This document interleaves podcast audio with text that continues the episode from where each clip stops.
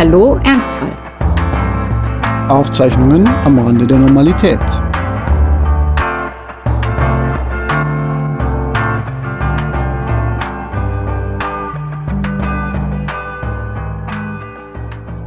Willkommen, liebe Gemeinde, zum weihrauchgeschwängerten, Samtvorhang umspielten, holzgeschnitzten, Orgelklang umwogenen, puttenbegrenzten, barockisierten, charmant angestaubten, Glockengeläut umdonnerten, vom ewigen Licht beschienenen, Kunstbaumer geschmückten, Kniebänkchen versehenen, Blattgold überzogenen, sakristeinahen, digitalen Beichtstuhl. Was war denn das jetzt? Seid gegrüßt zu unserer neuen Folge von Hallo Ernstfall mit euren zwei liebsten Büßern auf Gottes weiter Erde. Servus, Franz. Du bist ja pumped, ey. Wie lange hast du das denn geübt?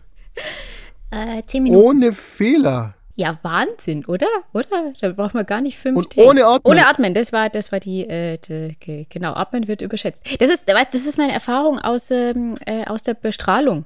Äh, Ah, ja. Die ist ja atemgesteuert und ähm, da habe ich dann auch irgendwann versucht, dass das Gerät mich einmal voll strahlen kann, bis ich wieder atme. Das äh, war ganz toll.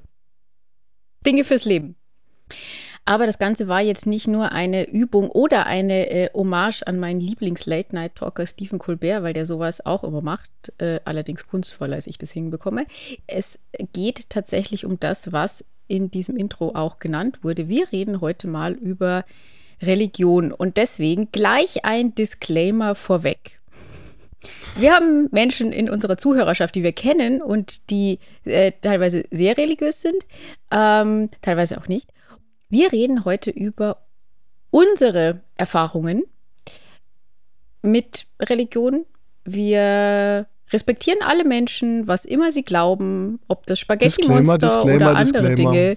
Ähm, wir wollen damit niemand beleidigen. Was wir erzählen, ist einfach, was wir für Erfahrungen gemacht Ey, du haben. Ich kündigst kenn- es schon so kenn- an, als würden Nein, wir jetzt weil- weil mega ich- Bashing machen. Nein, aber ich, ich kenne halt Menschen, die äh, in zum Beispiel katholischen Schulen waren und das war eine wunderbare Zeit für sie und dann gibt es andere, für die das äh, äh, der Horror war. Und damit meine ich jetzt noch nicht mal irgendwie diese ganzen Missbrauchsskandale, sondern einfach nur, wie man mit, mit diesen äh, Dingen zurechtkommt. Und das äh, ist heute alles nicht unser Thema, sondern wir reden über unsere niederbayerisch-katholischen Kindheiten in Anlehnung an Frank McCord, der über seine irisch-katholische Kindheit sehr erfolgreich und wunderschön geschrieben hat. In seinem Bestseller Angela's Ashes, äh, auf Deutsch Die Asche meiner Mutter, beginnt er nämlich mit dem legendären Satz: Schlimmer als die normale, unglückliche Kindheit ist die unglückliche irische Kindheit. Und noch schlimmer ist die unglückliche irische katholische Kindheit. Franz, wie unglücklich war denn deine Kindheit so? Meine Kindheit war schön, trotz Katholizismus oder vielleicht auch gerade deswegen. Das muss man jetzt schon mal sagen, ja. Also das ist ja immer die Schwierigkeit bei der Geschichte. Weil wenn man das mal von hinten aufzäumt, das Pferd, kann man sagen, naja, jetzt bin ich in so einem Zustand, wo ich abgebrühter Zyniker bin und über Religion immer noch sehr analytisch nachdenke. Als Kind macht man ja andere Erfahrungen. Zum Beispiel geht man in Gottesdienste oder in meinem Fall, man ist sechs Jahre Ministrant, das habe ich ja ganz früher mal erzählt in einer der ersten Folgen und äh, hat dann einfach Spaß mit seinen Kindskollegen, wie Gerhard Polt immer gesagt hat. Ist es eigentlich heiß unter diesen Kleidchen? Das sind keine Kleidchen, aber ehrlich gesagt weiß ich auch nicht, was der offizielle Ausdruck Irgendwas ist. Lateinisches wahrscheinlich. Ja, es ist wahrscheinlich einfach ein Talar. Es gibt ja sozusagen die moderne Fassung, aber wir hatten in unserer Sakristei auch noch die etwas äh, ältere Fassung. Also die moderne Fassung ist einfach ein One-Piece. Ja. Also, Onesie? es ist Ein Onesie, sagt man das so? Nein, Onesie sind diese Schlafanzüge, die komplett durchgehen, wo man so aussieht, als hätte man einen Strampplan. Okay, aber dann ein, ein Einteiler auf alle Fälle. Also das stülpt man sich so über, es ist ein, einfach ein weißer Talar, der ist kühl. Und dann gibt es immer noch anlassbezogen vier verschiedene Farben, nämlich, ich glaube, ah, warte, es warte, war, warte, warte, da, da fällt mal. Äh, warte, grün war Hoffnung, das gibt es, glaube ich, an Ostern. Und lila war Trauer, was ich nie verstanden habe, weil lila ist ja so eine schöne Farbe. Und das ist dann für die ganze K-Zeit, glaube ich. So, Soweit weiß ich. Aber dann gibt es auch noch Rot. Wofür das ist, weiß ich nicht. Genau, also meistens glaube ich war es grün. Grün war einfach normal, normaler Modus. Dann gibt es weiß, äh, das ist glaube ich Hochzeit. Ähm, lila ist Beerdigung. Rot ist wahrscheinlich, boah, könnte, könnte Taufe sein oder irgendwelche Hochämter. Feier. genau bekommst du auch nicht sowas. immer, aber- Ja, ja. Das wissen andere Menschen besser als äh, wir und genau. wahrscheinlich schreiben sie uns nachher. Aber das ist eine Kordel, die zieht man dann so um, um dann sozusagen einen kleinen farblichen Akzent zu setzen. So sieht es aus. Und dann gibt es aber auch noch die alten Gewänder, die wir manchmal anziehen mussten, wenn wir alle, alle zwölf, ich glaube, wir waren zwölf Ministrantinnen und Ministranten und wir. Das waren sämtliche Kinder aus der ganzen Region, oder? Also ich meine, wie sollen da zwölf? Also alle, bis auf meinen defetistischen Cousin Alex. Hallo Alex. Ja, es waren fast alle Kinder, deswegen äh, war das eigentlich neben dem Sportverein die große soziale Auffangstation, das Ministrantentum. Aber alle Und Kinder, ähm, also das waren schon lauter Jungs, oder? Oder nee, nee, nee, nee. Wir waren insofern progressiv, weil äh, da auch Mädchen. Das ist ja jetzt auch nicht mehr so. Also das ist wirklich, es gibt nur noch ein paar Gemeinden, wo man. Ja, ich weiß. Ich habe auch keine Ahnung, Jungs wie das hat. in meiner früheren Heimatgemeinde da jetzt heute so ist. Aber tatsächlich, als ich ein Kind war, und ja, jetzt kommt gleich wieder, dass ich ja ein altes Kamel bin und viel älter als du, aber die vier Jahre, glaube ich, haben den Unterschied auch nicht gemacht. Tatsächlich war es so, dass bei uns Mädchen das noch nicht durften. Zu meinem großen Glück, weil wahrscheinlich hätte ich Angst gehabt, was zu verpassen, wenn ich es nicht mache, hätte es dann gemacht und hätte es dann aber abgrundtief gehasst. Insofern war es ganz gut, dass das nicht ging. Und als dann aber mal einer unserer Pfarrer, wir haben da irgendwann, es gab dann so eine Phase, wo die ständig durchgewechselt haben, als der dann gefragt wurde, warum das nicht geht, hat er gesagt, die Mädchen können ja Volleyball spielen. Ich habe ja. den Zusammenhang also nicht so ganz verstanden. Ja, Sticken. aber ja, ja, ja, Sticken hätte ich ja noch verstanden, aber Volleyball, naja. Na, jedenfalls, wenn da alle zwölf versammelt waren, dann hatten wir nicht genug Gewinne und dann mussten die Alten rausgeholt werden. In, ich glaube, das war wirklich ein Gewand, äh, also da hat mein Vater, hat noch im selben Gewand ministriert, äh, auf demselben Dorf. Hm. Das waren halt dann so Mehrteiler, ich glaube, das ist so, wie man sich so klassisch Messdiener vorstellt. Also so, so, so ein schwarzes Unterkleid mit Hosenträgern und oben nochmal so was fast rüschenhaftes äh, Weißes drüber. Und das war fürchterlich, fürchterlich heiß. Und ich weiß nicht, ob ich es hier schon mal erzählt habe, aber ich wäre auch fast mal in einem dieser Gewänder verbrannt. In einem Gottesdienst, ja, als, als, als, Menschenopfer, weil ähm, ähm, ich zu nah an so einem Heizstrahler stand. Ich hatte jetzt gedacht, wenigstens du hast zu lange in die Kerze geguckt. nee, nee, nee, nee, nee, es war so ein Heizstrahler. Es war, ich glaube, es war Januar und äh, irgendwann fing es an zu kokeln und dann hat der Pfarrer mitten in der Gottesdienst-Action mich so weg, weggezerrt und sagte dann ganz feierlich, weil katholische Pfarrer können eigentlich nur feierlich, der Grund, warum ich diesen Ministranten jetzt entfernt habe von dem Heizstrahler, war, dass er fast verbrannt wäre. Oh Gott. Und das will niemand. Das ist ja sowieso ganz interessant. Also bei den Katholiken ist es eigentlich so, es gibt immer nur diese feierliche Stimmung. Und das ist mir aufgefallen bei den Protestanten, ja. Äh, die erzählen dann zwischendurch auch einfach mal, ja, Leute, äh, übermorgen gibt es irgendwie Kaffee und Kuchen im Kirchencafé und so, so profane Dinge. Und die werden im äh, katholischen, in der katholischen Liturgie vollständig ausgeblendet. Selbst die Predigten, die ja eigentlich einen Bezug zum Leben haben sollen, also die ja, ja gerne an Wahlsonntagen hatten die immer sehr viel Bezug zum Leben. Nee, aber man muss auf dem Dorf ja niemandem sagen, dass man dass CSU, CSU wählen muss. Ist klar. Ja, ja. Ist klar, außerdem haben ja die, die entsprechenden Menschen vorher schon Wahlhilfe. Das ist ein anderes Thema jedenfalls. Also ich kenne es eigentlich eher so und das hat mich auch immer gestört, dass die katholischen Pfarrer immer sehr abstrakt und Gottes Wege sind unergründlich und so und immer so ein bisschen das Wording des Evangeliums, das vorher vorgelesen wird, ähm, benutzen. Und bei den Evangelien, also ich sage immer Evangelien, bei den Protestanten, muss das, das darfst sagen. du ja, deine, deine, Frau ist ja Protestantin und ja. mein Freund auch, von daher ähm, äh, fühlen die sich schon mal nicht auf die Füße getreten über bei unseren äh, katholischen äh, äh Schwenken der Kindheit. Ja, und, und also die sind tatsächlich ähm, im Schnitt deutlich besser, deutlich lebensnäher, deutlich unterhaltsamer. Mir ist zum Beispiel mal aufgefallen, ich bin neulich mal länger durch die Republik wieder gefahren im Auto und da war, da waren nacheinander im Bayern Bayern 1, glaube ich, ist es immer die katholische und die evangelische Predigt zum Sonntag. Und die katholische war ähm, ein bisschen lame, muss ich sagen. Und die evangelische war wirklich so, dass ich mir dachte, ich würde diese Person, diese Pfarrerin, es war eine Pfarrerin aus Nürnberg, würde ich gerne als Sprecherin engagieren für diesen Podcast, weil die so lebendig und, und, und toll gesprochen hat. Also das ist vielleicht auch eine andere Tradition da. Die, die, die müssen die Leute überzeugen. Im Katholizismus ist es, glaube ich, eher so, man wird da entweder reingeboren oder man lockt die Leute eher mit anderen Dingen wie Weihrauch und Show und Bilder und, und, und Musik und ähm Bildgewaltig äh, kann die katholische Kirche absolut. Das letzte Element, das mir so besonders äh, im Gedächtnis geblieben ist, war, als der Papst zum Anfang der Corona-Krise allein bei Regen unter einem Kreuz auf dem Petersplatz gebetet hat. Das war ähm, also Tod und Verderben und, äh, und irgendwie Hoffnung oder auch nicht war da also großartig inszeniert. Ja, das können nicht ja, viele. Päpste das können Inszenierung. Ja, und auch der aktuelle, der ja ähm, definitiv eher so eine soziale Agenda hat und jetzt nicht so ein Gucci-Papst äh, ist wie der Vorgänger. Du ist, würdest er, Ratzinger als Gucci-Pops bezeichnen? naja, ein bisschen. Oder dazu sage ich, erzähle ich gleich nochmal was dazu. Also, Nee, aber ähm, tatsächlich, ähm, auch Franziskus weiß sich ja zu inszenieren, aber dann eben als Sozialreformer und als ähm, Mensch, der so sehr nah ist. Aber eben im Grunde muss man sagen, ist es auch nicht schlimm, weil das sind ja einfach Politiker, sind ja auch Staatsoberhäupter und ähm, die inszenieren sich halt dann. Ich habe auch irgendwie eine Faszination für Päpste. Auch Johannes Paul II. hat mich sehr fasziniert, der wieder halt sozusagen so dieses, dieses Leiden ähm, so, so kultiviert hat. Also das ist ja wieder auch eine Inszenierung, aber diesmal halt so im Sinne von, ich trage mein Kreuz. Dann kam Benedikt, der so, ich bin eigentlich ein Intellektueller und ich äh, und, und, eigentlich am liebsten hätte ich nur noch lateinische Messen und so. Und dann halt Franziskus, der halt so, ich bin in Argentinien auf der Straße groß geworden und habe die Leute aus dem, aus dem Dreck gezogen und so mache ich jetzt weiter, egal. Und ich wohne jetzt auch nicht in meinem Hauptsitz, sondern ich wohne da hinten, hinten links und ich fahre halt nur mit einem kleinen Auto rum und nicht mit einem großen Auto und so weiter das sind sehr unterschiedliche Typen und schon interessant. Und was auch dazu kommt, das ist auch super spannend, wenn man sich überlegt, wie viel geistige Führerschaft die dann haben oder haben sollten. Und sowas gibt es ja selten ähm, auf der Welt. Wie, wie ist dein Verhältnis zu Päpsten? Ja, ich habe den Benedetto ja mal ge gesehen. Kann man getroffen sagen, wenn man in einem Raum war? Naja, vielleicht, vielleicht doch. In Regensburg? Ja, der hat ja Regensburg besucht und war da an der Uni auch und hat eine später dann als Regensburger Rede bekannt gewordene Rede gehalten. Und ich war da dabei, weil ich damals Studierendenvertreterin im Senat war und dadurch habe ich eines dieser begehrten Zugangstickets bekommen. Es war aber ziemlich anstrengend, die ganze Aktion.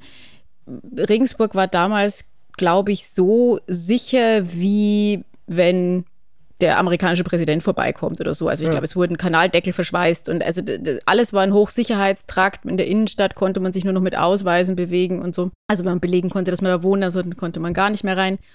Und äh, auch zur Uni fuhr kein Bus mehr an dem Tag, als er da war, sondern man musste sich mit so einem Shuttle abholen lassen.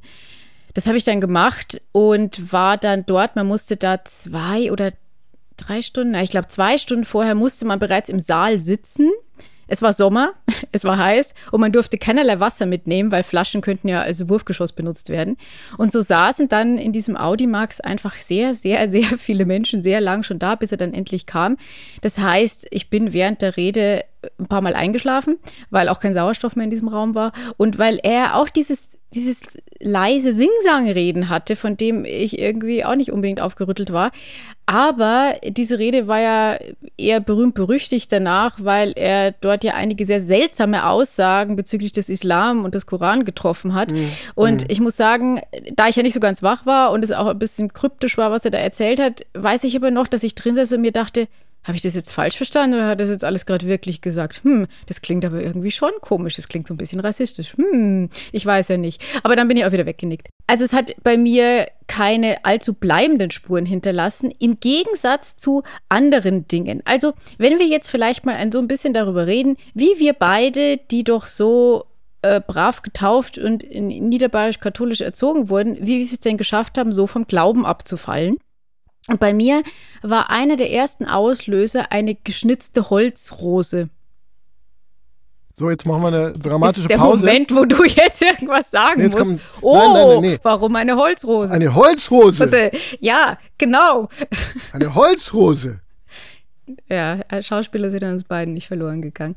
Ja, und zwar diese Holzrose war in die Lehne der Kirchenbank äh, eingearbeitet. Und zwar war es in unserer Kirche zu Hause so, die ersten zwei oder drei Bänke hatten so kleine Türen und waren eben auch stärker verziert. Dahinter wurde es dann eher äh, ja, äh, moderner oder zumindest irgendwie äh, glatter, also dann nicht mehr so viele Verzierungen. Und bei der Kommunion sitzen die Kommunionskinder, und das war natürlich die volle Klassenstärke, weil äh, es, es gab ja niemanden, der nicht Gab es da keinen aus katholisch war. München, der irgendwie unnormal Nee, war? es gab, kein, es gab keinen aus München. Es gab auch natürlich niemanden, der evangelisch war. Das heißt, ihr hattet wirklich 100% Kommunionkinder, oder? Ja, ja. Ja, ich könnte. könnte. Und Gute es gab Quote. auch nur, es, Religionsunterricht war auch automatisch katholischer Religionsunterricht. Und der wurde vom Pfarrer gehalten, was äh, auch schon schlimm war, denn, äh, also ich habe ja schon gesagt, später haben die Pfarrer dann gewechselt, aber während der ersten und zweiten Klasse war eben noch der, der alte Pfarrer da, äh, der da sein Unwesen getrieben hat. Und der hatte diese wahnsinnig unangenehme Art, sehr, sehr leise im Klassenraum zu sprechen, um dann plötzlich irgendwie sehr laut zu schreien. Und mich hat äh, quasi jedes Mal fast von der Bank gehauen. Und ähm, wir hatten einfach total Angst vor dem. Nachdem ich seinen Namen jetzt auch nicht erwähnt habe, kann ich sagen, also ich glaube, dass der, also ich, ich würde mal mir vorstellen, dass der zehn Jahre, 20 Jahre vorher schon auch noch Kinder geschlagen hat, irgendwie so. Das war ja damals normal. Also so diese Aura hatte der auf jeden Grundregel Fall. Grundregel für Podcasts. Behauptungen aufstellen, die nicht belegbar sind. der ist auch schon tot, also von daher. Ah ja, okay. Und vor allem bei toten Menschen. Ja, genau. Ähm, jedenfalls, nein, also wir hatten, wir hatten Angst vor dem und äh, der war auch so, also meine ganze Erfahrung mit dem Mann war, fand ich immer sehr verstörend. Der hat uns auch ähm, im Religionsunterricht so seltsame Geschichten erzählt von Vergewaltigung. Ich wusste damals nicht, dass es welche sind, aber jedenfalls kam ich ein paar Mal sehr verstört nach Hause und meine Mutter musste mir erst erklären, was da irgendwie Bitte? erzählt wurde. Ja, das ja, ja, ähm, so möglichst grausame Heiligengeschichten waren auch immer dabei oder von irgendwelchen Seligsprechungen oder so. Ja, also das war wirklich, ähm, das war echt nicht gut. Ich glaube, meine Eltern waren da auch ein paar Mal in der Sprechstunde und haben sich irgendwie beschwert. Ich habe das als Kind alles nicht so ganz mitbekommen, aber auf jeden Fall war das, das war grundsätzlich schon mal keine gute Erfahrung. Dafür kann die Kirche jetzt per se noch nichts, aber ähm, naja, jedenfalls war dann irgendwann die Kommunion und Kommunion bedeutete bei uns damals, dass man nicht nur sonntags in die Kirche gehen muss, was ich eh schon immer ziemlich langweilig fand, weil diese Gottesdienste auch immer ewig gedauert haben, weil dieser Pfarrer auch sehr gerne gepredigt hat, weswegen wir, glaube ich, unter 90 Minuten da nie rauskamen. Und für What? so eine, ja, ja, für so eine Achtjährige. Also bei uns war es ganz klar, als Ministrant kann ich dir das sagen. Also donnerstags Hausfrauenmesse 22,4 Minuten. Dann gab es die Samstagsmesse 26 Minuten aber auch noch ohne Predigt und dann die Sonntagsmesse 32 Minuten, es sei denn, es spielt Bayern. Dann kürzer. Okay, nee, also das war bei uns irgendwie schon länger und Kommunion bedeutete eben, dass man nicht nur sonntags musste, sondern man musste auch noch mittwochs. Das heißt, man musste da schon zweimal hin und dann gab es noch irgendwelche Sondertermine. Das heißt, ich war irgendwie schon wahnsinnig genervt, weil ich so oft in die Kirche musste und dann saß ich am Tag meiner Kommunion auch noch auf dem Platz, an dem diese Holzrose im Rücken war und konnte die gesamte Zeit ah. nicht gerade sitzen, weil dieses Ding mir in den Rücken gepiekt hat. Und deshalb war ich sehr froh, als wir endlich aufstehen konnten und nach vorne gehen. Da haben da mehrere Sachen stattgefunden. Also zum einen Fürbitten. Ich habe dafür die Wale gebetet. Also ich meine, spätestens dann war das Ökobewusstsein oh, meiner Eltern im Ganzen. Die Wale und die Tiere. Das ähm, war noch ähm, eine Zeit, da war das größte Problem die Wale. Ja, meine, meine einzige Freundin in der Grundschule hat sich hingestellt und gesagt, ich bete dafür, dass die Menschen nicht mehr so gehässig sind. Deswegen war sie meine Freundin. Ja. ja, alle anderen haben irgendwelche ganz komischen Gebete gesagt. Naja, und jedenfalls, äh, dann gab es irgendwann so eine Art Stehkreis, bevor es zu dem äh, Oblatten verteilen, äh, also Hostien, kam. Und da stand ich neben, weil ich musste immer vorgehen. Ich musste immer als Erste losgehen und so, ähm, weil ich eine der wenigen war, die irgendwie mitgekriegt hat, was überhaupt passiert. Deswegen stand ich neben dem Priester Azubi, den gab es nämlich, also ein Priester, der noch nicht fertig geweiht war, aber quasi in Ausbildung. Und der war zumindest aus meiner damaligen Perspektive ungefähr 2,10 Meter groß, aber wahrscheinlich so 1,90. Und ähm, dem musste ich die Hand geben für den äh, Betkreis und dann hing ich äh, während des Gebets schräg in der Luft, bevor dann endlich diese äh, Hostie kam. Und äh, es war dann so, ja, also ich dachte, jetzt dann werde ich erleuchtet, weil ich habe das ganze Zeug ja schon geglaubt, ne? Also okay. Ich war, ich war ein kleines gläubiges Kind, das viel gebetet hat, weil es Angst vor der Welt hatte. Und ähm, wenn man mir gesagt hat, naja, wenn du betest, wird alles gut, dann dachte ich mir, naja, okay, dann ich Oder besser mal. nicht ganz so schlimm. Ja, ja, genau. Und dann kriegst du da diese Hostie und denkst dir so, jetzt, jetzt ist der Moment, jetzt kommt die Erleuchtung, jetzt passiert irgendwas und dann passierte gar nichts und das Ding klebt dann so unangenehm am Gaumen auch bei uns war es schon so weit, dass die Kinder dann nicht mehr Messwein bekommen haben. Also äh, von daher klebte das dann einfach nur. Gab es mal eine Zeit, wo die Kinder Messwein bekommen haben? Ach, ja, bei der Kommunion auf jeden Fall gab es diesen Schluck aus dem Kelch. Das glaube ich, äh, glaube ich schon. Doch, doch. Ja, das ist ja. So viel ist ja, ist, ist ja auch in der Milchschnitte an Alkohol. Also ja, aber ja naja, jedenfalls, ähm, Das könnte man heute, stell ich mir für Corona vor, aus einem Glas trinken. Um Gottes Willen. Naja, jedenfalls, und äh, nachdem das alles irgendwie ausgestanden war und wir endlich zum Essen gingen, dann gab es da keine Pommes. Das war ganz schlimm. Es gab nur Spätzle und ich hatte mich die ganze Kirche irgendwie nur auf dieses Mittagessen gefreut. Und dann ging es nach Hause und da es zur Kommunion ja auch Geschenke gab und meine Cousins da waren, dachte ich mir, so, jetzt spielen wir schön. Und dann hieß es, wir müssen nochmal in die Kirche. Denn da war am Nachmittag dann noch eine Andacht, zu dem du auch wieder hin musstest. Und als ich da dann rausging, habe ich meinen Eltern gesagt, ich gehe da nie wieder hin. Und das habe ich nicht ganz durchgezogen, aber ich, seit diesem Zeitpunkt war ich doch schon sehr kritisch, was zumindest den Kirchenbesuch anging. Das heißt aber nicht, dass ich nicht immer noch Angst vor der Strafe Gottes hatte. Ja, ich merke schon, bei dir ist das Problem einfach deine Disziplinlosigkeit. ich höre bei dir heraus einfach, du wolltest nicht in die Kirche gehen. Bei mir war das ja so. Ich dachte mir, naja, okay, es gibt ja jetzt offenbar diesen Gott, von dem alle reden und der will halt Sachen von uns, also muss ich mich irgendwie auch dran halten. Und die anderen Leute sind ja auch völlig disziplinlos, aber ich kriege das jetzt hin. Ich gehe zu jeder Beichte. Ich gehe in die Gottesdienste und wenn ich gerade Zeit habe, dann bete ich auch noch einen Rosenkranz. So war ich nämlich drauf. Und äh, für mich war das sozusagen so eine Herausforderung, wo ich mir dachte, ja, okay, da muss man sich halt zusammenreißen. Und die anderen Leute, die checken das halt nur nicht. Und hab das dann. Du äh, hast gedacht, du kriegst gemacht. so den Fast Track, die Abkürzung ins Himmelreich, wenn du, wenn du ausreichend Rosenkränze mit auf dem auf dem Nee, ich, ich wollte hast. gar keinen Fast Track haben. Ich dachte mir so, ja, okay, aber Leute, also wenn ihr das ernst meint, was ihr da sagt, dann müsst ihr halt auch einfach die ganze Zeit beten und anständige Sachen machen und vernünftig sein und bis ich dann so gemerkt habe, das geht nicht mehr. Das kommt an seine Grenzen, weil die Gebote ja widersprüchlich sind und teilweise Quatsch sind und so. Entweder all in oder gar nicht. Und äh, dann war die Konsequenz gar nicht. Das einzige Argument, das noch für Glauben spreche, wäre die Pascalsche Wette, über die wir neulich auch mal geredet haben. Weil das sind Dinge, über die wir uns einfach mal so unterhalten. Wir reden über Pascalsche Wetten. Ja, wir reden halt nicht nur über deinen Dackel und meine Kaninchen, sondern auch über die Pascalsche Wette. Und ich weiß nicht, ob ihr das kennt, ihr Menschen, die uns zuhört, aber die Idee ist eigentlich relativ simpel, nämlich man kann ja einfach eine Wette abschließen abschließen, selbst wenn man mit Religion gar nichts am Hut hat, ob man an Gott glauben sollte oder nicht. Und es ist schlauer, an Gott zu glauben, als nicht an Gott zu glauben, weil einfach rational an die Sache geht. Und zwar einfach deshalb, weil, jetzt stellen wir uns mal vor, es gibt äh, Gott und Jenseits und ich glaube daran. Ja, super, Jackpot, ich habe es geschafft und ich komme dann einfach in, in, in den Himmel. Angenommen, ich glaube an Gott und es gibt aber gar nichts. Ja, ich sterbe einfach, bin tot, ja, bekomme ich nichts mehr mit, ist also neutral. Andersrum, angenommen, ich glaube nicht an Gott und ich sterbe und bin tot und es passiert nichts, ja, dann ist auch neutral. Aber wenn ich an Gott nicht glaube und es gibt ihn, dann habe ich ein Problem. Dann habe ich ein ernsthaftes Problem. Ich weiß nicht, was dann passiert, ob es die Hölle gibt äh, oder nicht, aber wir wissen es ja alle nicht. Aber in dem Fall hätte ich halt einfach einen Nachteil. Und dadurch ist es halt äh, schlauer zu glauben. Es ist äh, vorteilhafter sozusagen. Und ich muss auch sagen, ich habe wirklich auch damit gekämpft, weil eigentlich wäre ich gerne gläubig. Äh, in vielen Situationen in meinem Leben, auch während so einer Chemotherapie, finde ich, wäre es schon viel besser für einen selber, wenn man gläubig wäre. Aber äh, leider habe ich bei diesen Pascalschen Wetten auch immer verloren. Ich hatte nämlich das auch. Das heißt, du bist gestorben und es gab dann Gott, oder was? Nein, in meiner Schulzeit ähm, habe ich ja, also ich habe dann vor ich allem hab die Pascalsche Wette verloren. Ja. In meiner Schulzeit habe ich, hab ich, ich habe nicht gewettet, ich habe Pascalsch gewettet. Nein, war, warte ab, also leider wirklich. Und zwar in meiner äh, Gymnasialzeit habe ich dann ja angefangen, mit meinen Religionslehrern zu diskutieren. Also ich bin denen tatsächlich auch in gewisser Weise dankbar, weil mein streitbares Wesen und äh, auch sicher ein bisschen mehr Fähigkeit, in Diskussionen bestehen zu können, ähm, habe ich, hab ich da sehr gut und über Jahre trainiert. Und meine Eltern haben mich da auch ermutigt, nee, nee, wenn du Fragen hast, stell sie da. Und äh, deswegen war ich da halt ein sehr unangenehmes Kind für meine Religionslehrer. Man muss dazu sagen, also es gab auch da in meiner Klasse, es gab Religionsunterricht, evangelisch und katholisch, weil Regensburg hatte dann ja doch ein paar äh, Protestanten auch.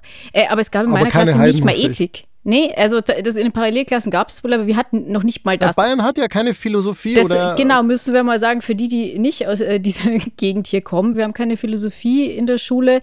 Das muss die Religion irgendwie abdecken oder der Religionsunterricht. Ähm, das machen manche auch. Und ich musste auch mal tatsächlich an der Stelle eine Lanze für die Pfarrer, ich weiß eigentlich sind es Priester, man sagt nicht Pfarrer, aber es hieß halt Schulpfarrer bei uns, dass ich da zwei wirklich sehr, sehr tolle während meiner Gymnasialzeit habe, die sich die Mühe gemacht haben, mit mir sehr, sehr viel auszudiskutieren. Ich habe mal, glaube ich, eine Stunde in der Kollegstufe mit äh, meinem damaligen Religionspfarrer über das Buch Hiob diskutiert und es war sicher mit ausschlaggebend, dass ich dann Philosophie studiert habe. Aber was es eben auch gab, waren die Religionslehrer die nicht Priester waren, die das vielleicht mal probiert haben, also die mit Theologiestudium angefangen haben, dann aber irgendwie doch eine Frau kennengelernt haben und dann Religionslehrer wurden. Und meiner Erfahrung nach waren die die größeren Hardliner und äh, im konkreten Fall auch die unsympathischeren Menschen. So kam es irgendwie in der ich weiß nicht, sechsten, siebten, achten Klasse irgendwann da, dass äh, diesem einen Religionslehrer meine ewige Fragerei und mein, äh, ja, aber gibt es Gott jetzt wirklich und woher wissen Sie denn das und ja, aber wie können Sie es denn beweisen, es wundervoll zu viel vor. wurde. Jetzt stell dir vor, du hattest am Abend zuvor ein Glas zu viel und irgendwie ist es 8 Uhr morgens und du hast dann die 8b und da sitzt die Judy drin und sagt so, gibt's Gott wirklich? Gibt's Gott wirklich? Es war die ehrlich. 8a und, ähm, ja. und das Schlimme war, dass äh, die Judith äh, intelligent genug war, in den Prüfungen die Antworten halt immer richtig hinzuschreiben. Das haben wir immer Gott geschrieben, ja. Genau, weswegen ja. ich halt dann trotzdem äh, eine Eins hatte in Religion, obwohl ähm, man mir das vom Glauben her ja gar nicht geben konnte eigentlich. Jedenfalls äh, war das mal wieder ein Tag, an dem ich äh, sehr genau wissen wollte und dann meinte er zu mir, ja, ich weiß nicht, es war, glaube ich, irgendwas, ja, aber es gibt keinen Beweis und sehen kann man Gott auch nicht und so. Und dann kam, ja, man kann ihn spüren. Und ich gesagt, ja, ich spüre nichts. Und ähm, dann äh, nahm er einen Schwamm, diese, kennst du diese siffigen Tafelschwämme? Mhm, mhm, ähm, der da Generationen von Viren. Also da, da, ja. ist, da ist, ich glaube, heute sind da alle, alle Pandemie-Varianten sind da, glaube ich, die wohnen ja, zusammen äh, in der WG. Da, da ist von, von Alpha bis Omega, nicht nur bis Omikron. Ähm, jedenfalls ist, hat er dann diesen Schwamm genommen, der, das sage ich jetzt tatsächlich zu seiner Verteidigung, sehr trocken aussah. Und jedenfalls meinte er, naja, aber du siehst ja auch nicht, ob da Wasser drin ist. Und dann hielt er ihn über meinen Kopf und drückte drauf. Und ich glaube wirklich, auch zu seinem Erstaunen kam da halt was raus und mir suppte halt getauft. so diese Brühe darüber. Hm. Und ähm, ich glaube, ach, das wäre heute, weißt du, heutzutage wäre das alles anders. Wahrscheinlich würden da Eltern mit Anwälten kommen. Und ich glaube, auch ein, zwei Jahre später hätte ich gesagt, okay, ich gehe dann jetzt mal und beschwere mich erstmal.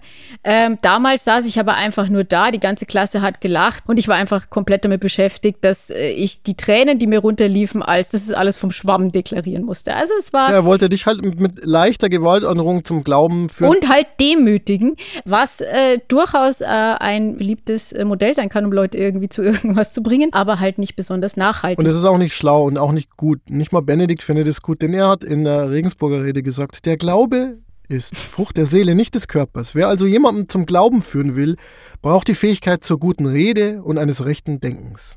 Das ist jetzt, nicht aber ist, oh Gott. Gewalt und Drohung. Und was machen wir da jetzt draus? Musik. In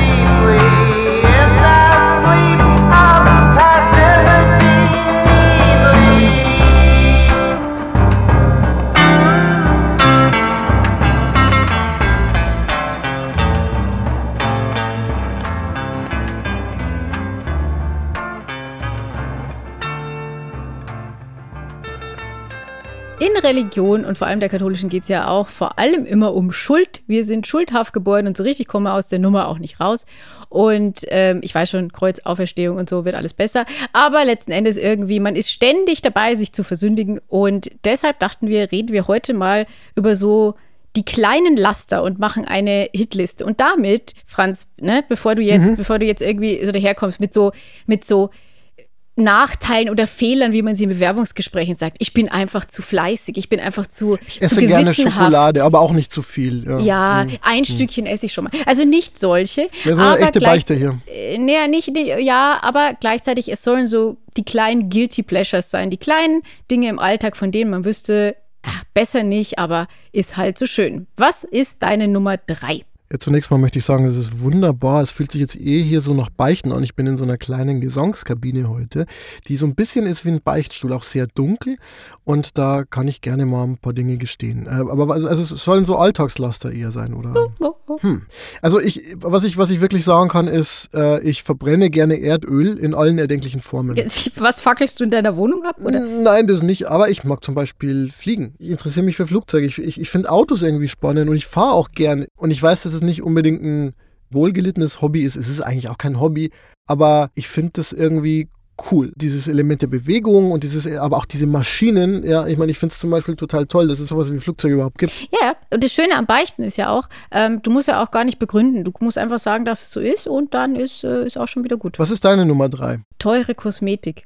Also es ist. Aber das ist aber. Du, ja, ja, also eine Frau in deinem Alter braucht halt auch einfach so eine gewisse Kosmetik. Also ich ja, meine, aber, aber braucht man, man wirklich acht Lippenstifte und irgendwie drei davon von Chanel? Ich meine, das ist irgendwie, also man braucht das nicht. Man würde den Unterschied zu irgendwelchen von DM oder Müller oder sonst was auch nicht wirklich erkennen. Aber du wahrscheinlich. spürst ihn auf den Lippen. Lass, mir, ja. lass, lass, dir das Ehrlich gesagt sein von jemandem, der sich wirklich auskennt. Du spürst den Unterschied. Du spürst den Unterschied. Ja, wahrscheinlich deswegen, weil tatsächlich die aus der Drogerie ein bisschen besser halten als die, die ich habe. Aber äh, es ist irgendwie, das ist meistens, äh, sind, die haben alle ein schwarzes Design irgendwie außen und es sind so ein bisschen, es sind so ein bisschen der Apple unter den Kosmetika. Also die heißen ja auch Mac, also das, das ist meine ah, Lieblingsmarke. Ja, ich glaube, ich weiß, ich kenne ja. diese, diese. Und ähm, diese, und tatsächlich ist es, ist es so schlimm, dass in der Phase, in der ich mir sowas nicht leisten konnte, konnte, äh, während meiner Doktorarbeit. Da habe ich dann gesagt, so, jetzt muss ich wieder in die Drogerie. Und eine sehr liebe Freundin von mir hat mir dann einmal einen Lippenstift in meiner damaligen Lieblingsfarbe geschickt, weil sie gesagt hat, dafür, dass ich diesen Schritt jetzt gehe und mich zu dieser Dis hinsetze, dafür kriege ich auch so einen schönen Lippenstift. Das fand ich sehr, sehr toll. Das gönne ich mir. ja.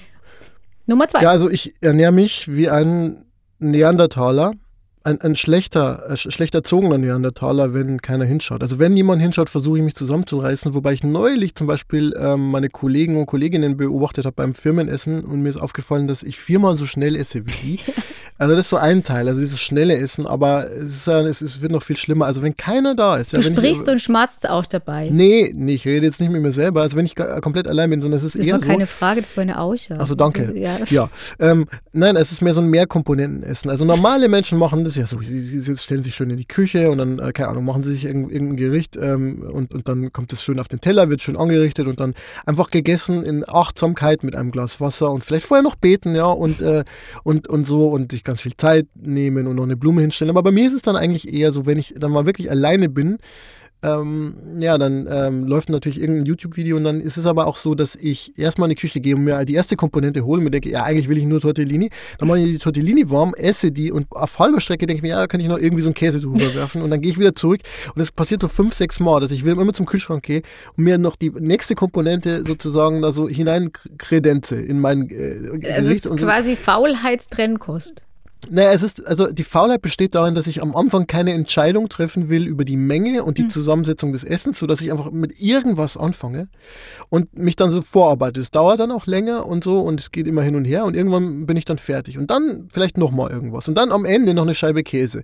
Äh, es ist nicht, ist nicht gut. Man sollte mich nicht alleine essen lassen. Was ist deine Nummer zwei? Meine Nummer zwei ähm, ist äh, eine relativ, naja, man kann nicht sagen, komplett neue Sache, aber ich manchmal brauche ich Trash-TV.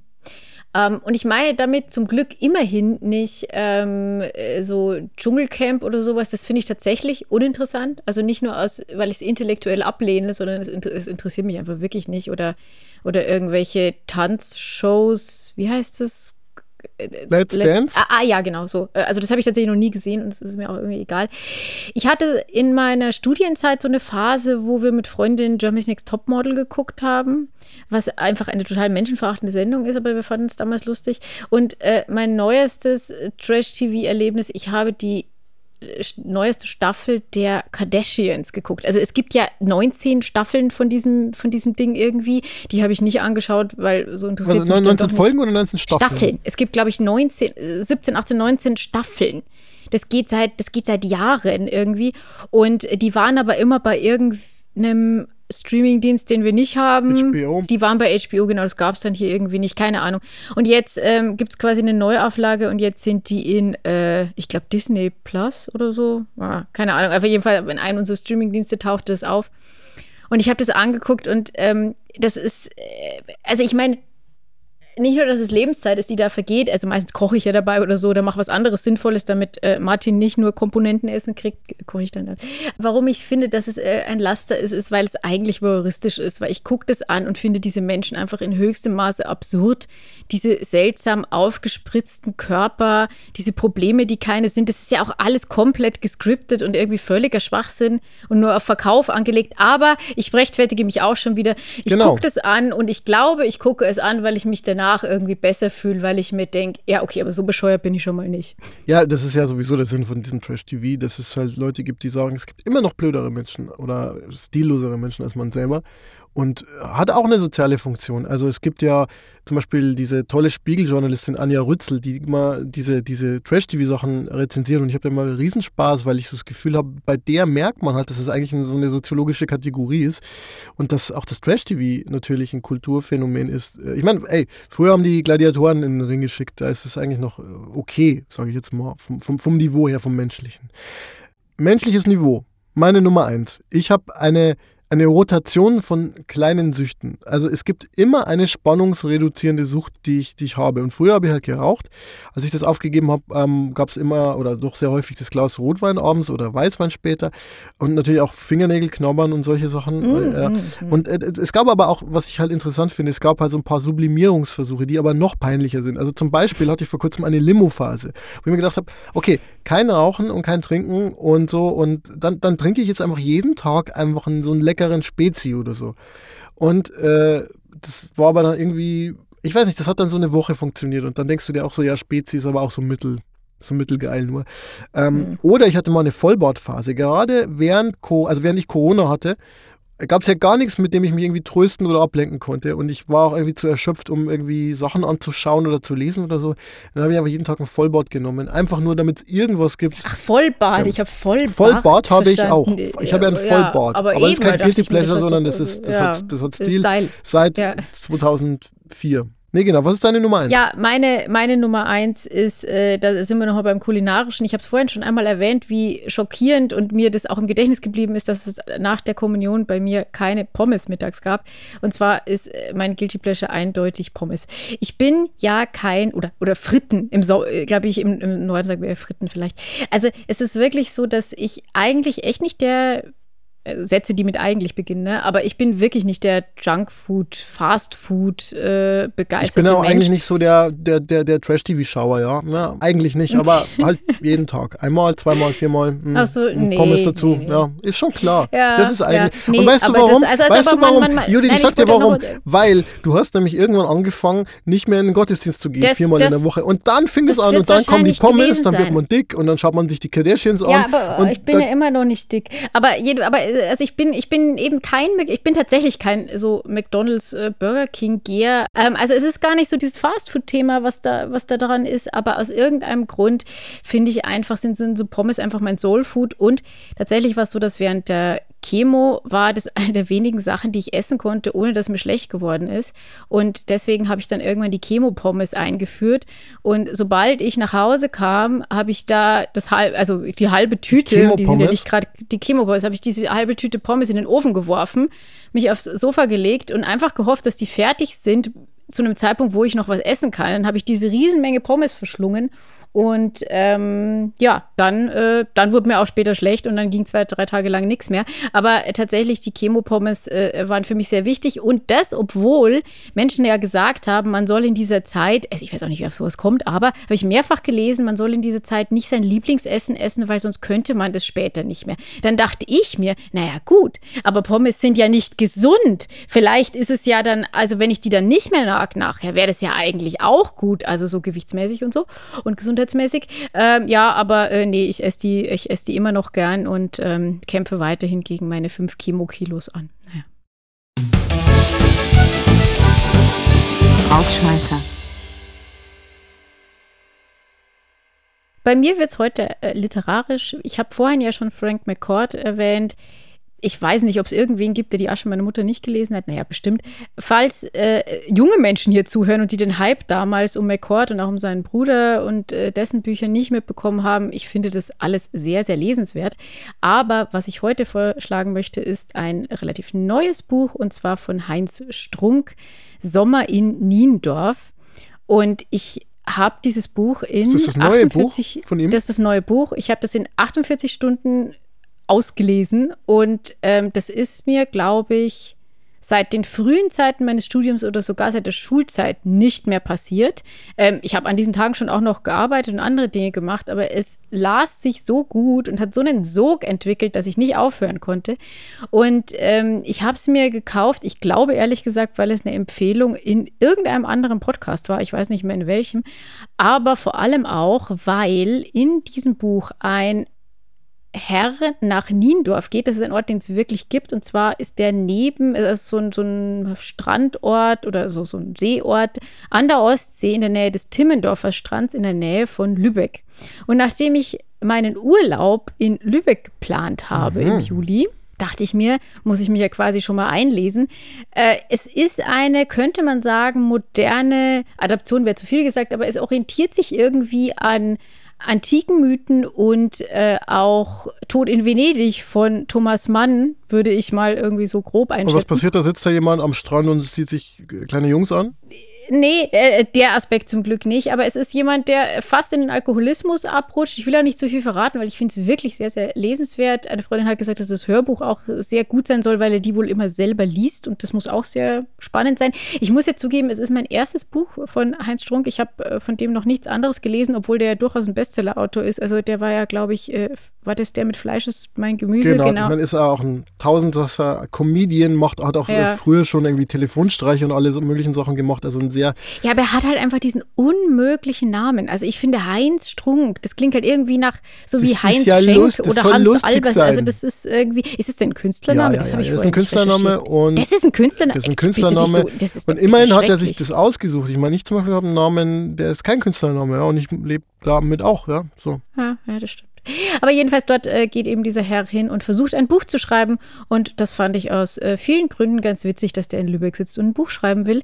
Aber genug von mir, wie ist denn dein Rausschmeißer? Und zwar möchte ich reden über Rick Beato oder Rick Beato, weil es eigentlich ein Amerikaner ist. Äh, wahrscheinlich kommt er aus Italien ursprünglich oder seine Familie. Es ist ein YouTuber und wenn man YouTuber hört, dann denkt man ja an 21-Jährige, die über Gaming und TikTok-Zeugs reden, aber Rick Beato ist 60 und ist der Musikexperte im Internet. Zumindest habe ich so den Eindruck, dass es so ist. Was macht einen denn zum Musikexperten? Er war Professor, ähm, er war Sessionmusiker, er war Produzent, Songwriter und kennt sich halt in super vielen Genres aus. Also der, er kommt eigentlich aus dem Jazz und so, ähm, hat aber auch alle möglichen Aspekte von Popmusik ähm, besprochen in seinem YouTube-Kanal und hat vor allem auch Ahnung von Musiktheorie. Und ähm, man muss sich das so vorstellen, er hat so, so ein Studio und da broadcastet er jeden Tag quasi da und, und, und, und redet über irgendeinen Aspekt, den er gerade so mit seinen Kindern diskutiert hat oder mit irgendwem oder also es ist halt eigentlich immer sehr spontan und er improvisiert da auch immer.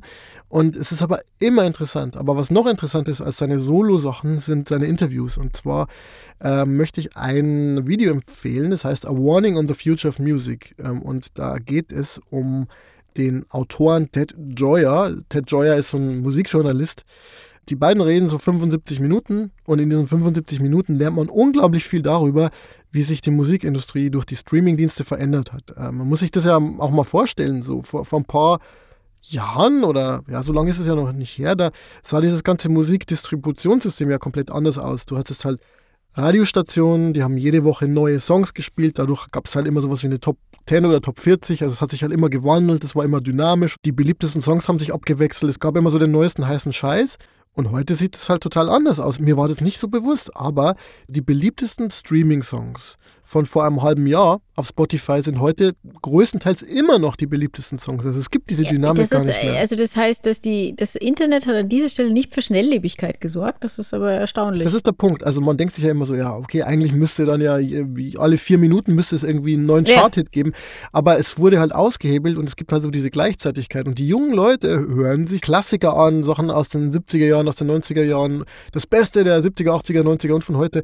Naja, jedenfalls empfehle ich dieses Video, weil man da wirklich ein gutes Verständnis bekommt für ähm, Musik, Popmusik und vor allem auch, wie besonders diese Zeit, diese, diese Nachkriegsjahre waren, also 50er, 60er, 70er und so, wo es dieses System halt gab. Und es war eigentlich ein Ausnahmefall, dass es in diesen Jahrzehnten ein System gab, mit dem die Musiker Geld verdienen konnten über ähm, Radiostationen, über Konzerte, aber auch über Plattenverkäufe, ja, über dieses physische Medium. Und jetzt, wo das weggefallen ist, gibt es noch ein paar, die halt über Streams ein Einkommen haben, das irgendwie reicht, aber nicht mehr viele. Insofern ist es auch ein Stück Kulturgeschichte. Sehr, sehr interessant. Und das Video heißt A Warning on the Future of Music with Author Ted Joya. Wir haben vor der Sommerpause noch eine Folge, oder? Genau, wir haben folgendes vor. Nach dieser Folge hier gibt es noch eine im normalen Zwei-Wochen-Zyklus und dann machen wir vier Wochen Sommerpause. Aber wir können schon mal eine Sache ankündigen, nämlich es wird eine zweite Staffel geben. Wir werden ganz viel ändern. Wir wissen noch nicht so wirklich was. Genau was, aber es wird alles anders, aber es wird besser viel, und viel besser noch. toller. Ja, ja, ja, Ja, ja. ja, Judith wird noch ein glänzender. zynischer. das geht, das geht. Ich werde noch unausgeschlafener und die Ernstfälle werden ernster. Oh Gott, bitte nicht. Die Welt ist ja schon am Untergehen, da müssen wir. Nein, nein, naja.